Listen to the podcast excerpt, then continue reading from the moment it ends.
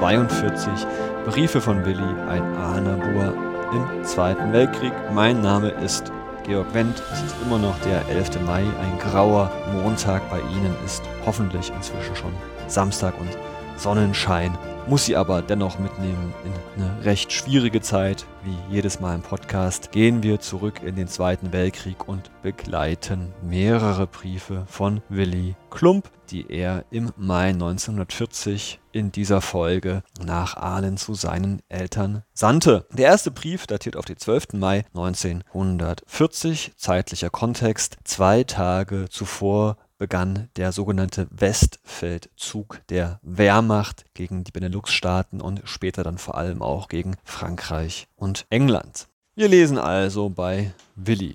Liebe Eltern, da ihr mir jetzt nicht schreiben könnt, habt ihr sicher schon auf einen Brief von mir gewartet. Vor lauter Radio hören und Posten stehen kam ich nicht zum Schreiben, denn ich wollte nebenher dem treu bleiben, was ich mir grundsätzlich vorgenommen habe, nämlich etliche Seiten Kurzschrift täglich zu schreiben, eine Partie des Schachbuches durchzuarbeiten und meine Mitteilung über den Kriegsverlauf fortzusetzen. Ich habe mir außerdem eine Karte des Kriegsschauplätzes gezeichnet und darauf verfolgen wir den genauen Fortgang der Kampfhandlung, also genauso was Willi auch schon bei Polen 39 gemacht hat. Wieder einmal schauen wir aus weiter Ferne den Kriege zu. Uns will halt nie ein feindlicher Flieger den Gefallen tun, dass er uns vor die Spritze kommt. Von der Schnelligkeit und der Macht unseres Schlages hört ihr ja selbst täglich. Der Vormarsch in Holland scheint mir noch schneller zu gehen wie in Polen, aber auch in Belgien sind wir vorerst nicht aufzuhalten. Unsere Luftwaffe arbeitet ja prima. Die Gemeinheit von Freiburg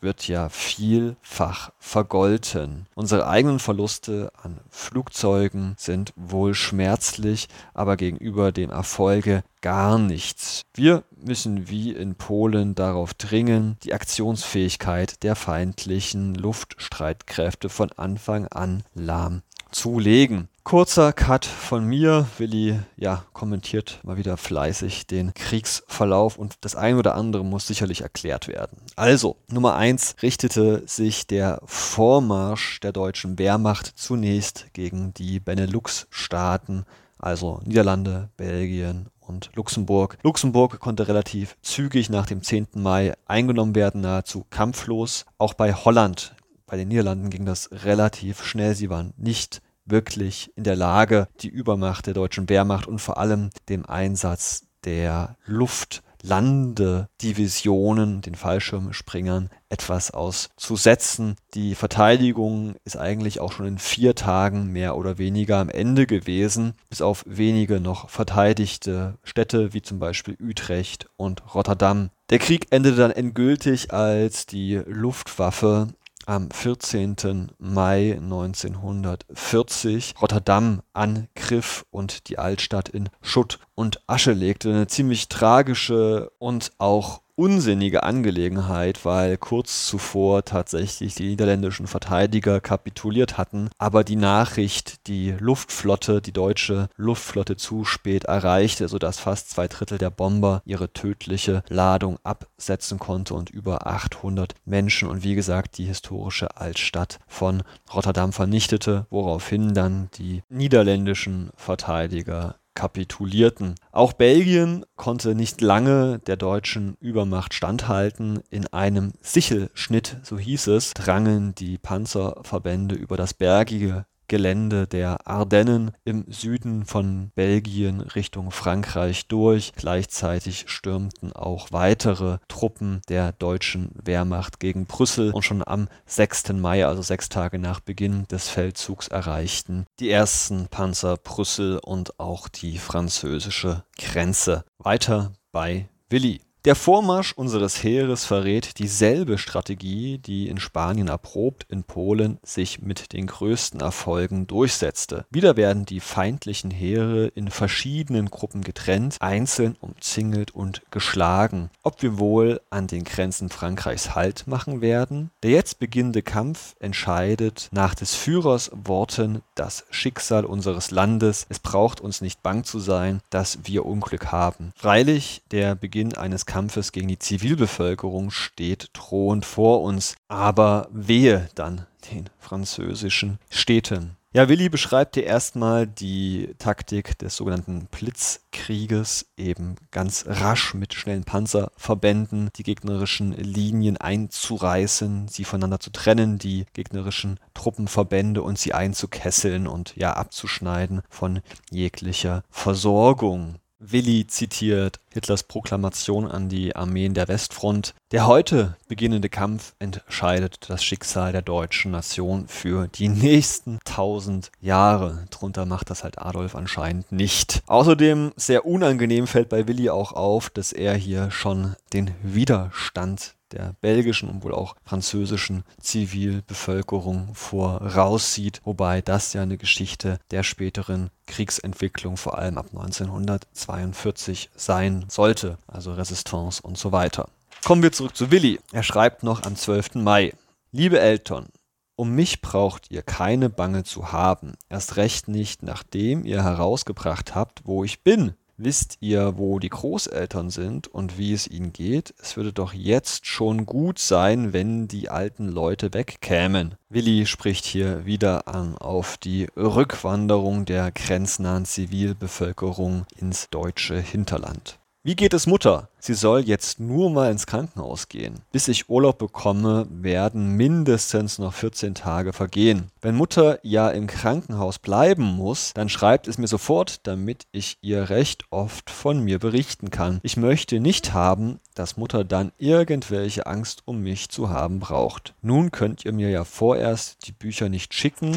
Das macht nichts. Ich hätte jetzt auch für sowas keine Zeit. Aber geht es nicht, dass ihr mir etwas Briefpapier schickt? Ich schreibe eben auf meinem zweitletzten Blatt und dass wir jetzt immer Alarm und keinen Ausgang haben, werdet ihr euch denken können. So kann ich mir nichts in der Stadt kaufen. Mir fällt gerade noch eine Sache ein, die ich vergessen habe zu erklären. Willi schreibt ja ganz am Anfang auch noch über die Gemeinheit von Freiburg, die jetzt vielfach zu vergelten sein wird. Es ist äh, eine relativ peinliche Angelegenheit für die Nationalsozialisten. Ein ähm, Bombergeschwader aus Landsberg hat am 10. Mai im Rahmen des Westfeldzugs eigentlich Dijon angreifen sollen im schlechten Wetter bei schlechter Sicht. Allerdings hielten sie Freiburg im Breisgau für Colmar, griffen es an, warfen wohl um die 60 Bomben ab, wo wohl auch zwei Dutzend deutsche Zivilbevölkerung zu Tode gekommen sind. Hitler-Deutschland versuchte dann propagandamäßig diese Angelegenheit den Westmächten in die Schuhe zu schieben, doch es war relativ bald ersichtlich, dass das sogenanntes Friendly Fire gewesen ist. Weiter noch bei Willi. Was meint wohl Vater nun alles zu den Vorgängen im Nordwesten? Jetzt ist endlich der große Schlag gekommen. Ob wohl Kurt oder Günther oder Rudi dabei ist? Ich bin in solchen Falle den Kameraden schon neidisch, dass sie so was mitmachen dürfen. Gesundheitlich geht es mir gut, wir sind alle sehr gut aufgelegt und freudig über den siegreichen Kampf unserer Kameraden im Westen. Ich wünsche euch alles Gute, ganz besonders Mutter, ich grüße euch vielmals und herzlich euer Willi. Ja, relativ schwer zu ertragen. Briefe wie dieser. Ja, aber wo wir schon dabei sind, nehmen wir uns noch einen weiteren vor. Ich hatte Ihnen ja versprochen, dass diese Samstag-Wochenendfolge auch mal wieder ein bisschen länger wird. Und schauen wir direkt in den 22. Mai, also zehn Tage später hinein. Ein Brief, den er jetzt nur der Mutter schreibt, die zu diesem Zeitpunkt in einem Krankenhaus in Ulm untergebracht ist. Von einer Krankheit welche Art das ist, wissen wir leider nichts.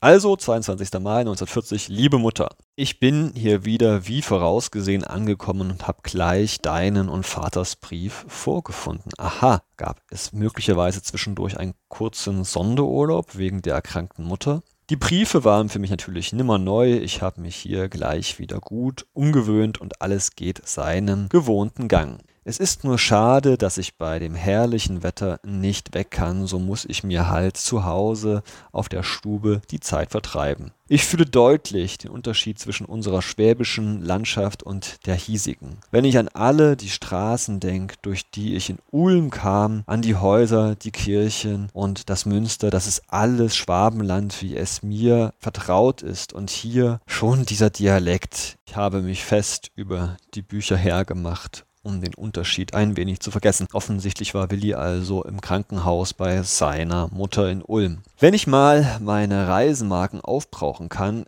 ist fraglich, aber sie verfallen ja glücklicherweise nicht so schnell. Liebe Mutter, wie geht es dir nun? Wenn du schreiben kannst, dann lass mich mal von deinem Krankheitsverlauf hören. Freilich, so schnell wird sich keine Besserung einstellen, aber es ist doch gut, wenn man endlich mal weiß, wo deine andauernde Krankheit herrührt. Ich wünsche dir alles Gute, es wird ja schon recht werden. Du musst nur ein wenig Geduld haben. Jetzt bei dem schönen Wetter ist es nicht gerade angenehm, im Bett liegen zu müssen, aber du sollst ja jetzt gesund werden. Heute will ich dir den Anfang von einigem mitteilen, das ich im letzten Jahr geschrieben habe. Es ist eine lange Reihe von Strophen an die Heimat. Höre nun, was ich da geschrieben habe.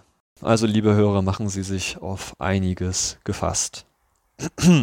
Heimat. Ach, dass ich doch in dir sein könnt. Es gäbe kein größeres Glück für mich auf Erden. Was ist alle Fernsehnsucht gegenüber dem einzigen Wort Heimat? Ich möchte deine Erde in Händen halten und mich niederlegen und erfrischen an ihrer Kühle. Wie rau und kalt ist doch die große Welt. Einst habe ich nur deinen köstlichen Atem gespürt. Du gebst mir alles, was die ungestüme Seele sich wünschte. In dir bin ich Mensch geworden. Deine Luft hat mir den ersten Atem eingeflößt. Du bist das Glück gewesen, das den zum Leben erwachtem Auge entgegenstrahlte. Uah.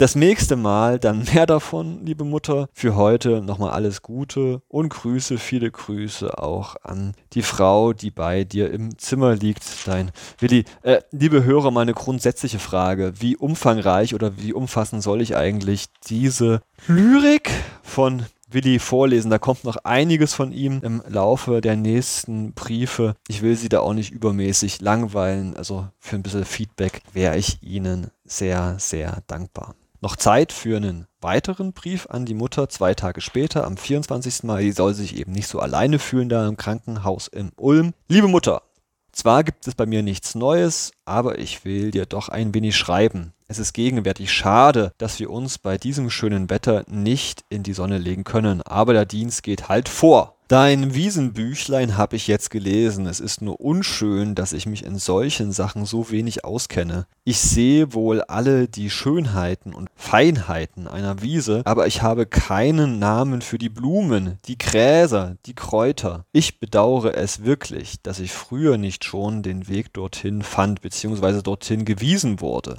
Alle Buchweisheit, die ich mir jetzt sammeln kann, ist nichts gegenüber dem, was man draußen in der Natur selbst lernen kann. Aber wenn man sich halt jetzt nur daran gewöhnt, innerhalb der Mauern einer Stadt zu leben, kann man keinen Weg zur Erde finden. Und nun will ich fortfahren, dir meine weiteren Aufschriebe über das Thema Heimat mitzuteilen, Gott im Himmel. Und die schönen, langen Jahre der Kindheit und der Jugend durfte ich in deinem gütigen Schoße verbringen. Wie oft bin ich auf die Berge gestiegen und hab ins Tal geschaut, voll seliger Freude. Nun sind die Zeiten entschwunden, aber in meinem Herzen lebst du wie zuvor. All mein Denken, all mein Fühlen lodert heiß empor, wenn in mir dein Bild ersteht. Heimat gibt keine größere Sehnsucht wie die, die der Liebe zu dir entspringt. Was ist allen Lieben dieser Erde? Heimat, du Inbegriff der Liebe. Du bist die Quelle, der ich ent entrann. O fänd ich doch den Weg zurück. Wohin führt meine Straße, Wanderer, in die Ferne? Du irrst und irrst umher. Könnt ich deine Glocken klingen hören, Heimat, könnt ich deine Lieder singen hören, doch das große Leben rauscht gleich dem Strome ewig dieselbe Melodie. Für heute mag das genügen. Nicht nur für heute, Willi. Übermorgen will ich dir dann weiter erzählen. Und jetzt wünsche ich dir alles Gute, eine unbedingte Genesung und baldige Entlassung aus dem Krankenhaus. Mir geht es gut, ich bin immer gesund. Viele Grüße sendet dir dein Willi. Ja, ich gebe es zu, ich bin ein bisschen zynisch geworden äh, bei diesen lyrischen Künsten von Willi. Andererseits ist es doch schön, wie sehr er sich um seine geliebte Mama da in Ulm kümmert. Ja, am Dienstag gibt es dann mal wieder einen Brief an den Vater. Dann dürfen sich all diejenigen freuen, die Willis politische Exzesse ein bisschen mehr schätzen, schriftlicherseits. Ich bin und bleibe ihr, Georg Wendt, wünsche Ihnen noch ein schönes Wochenende aus Aalen und tschüss.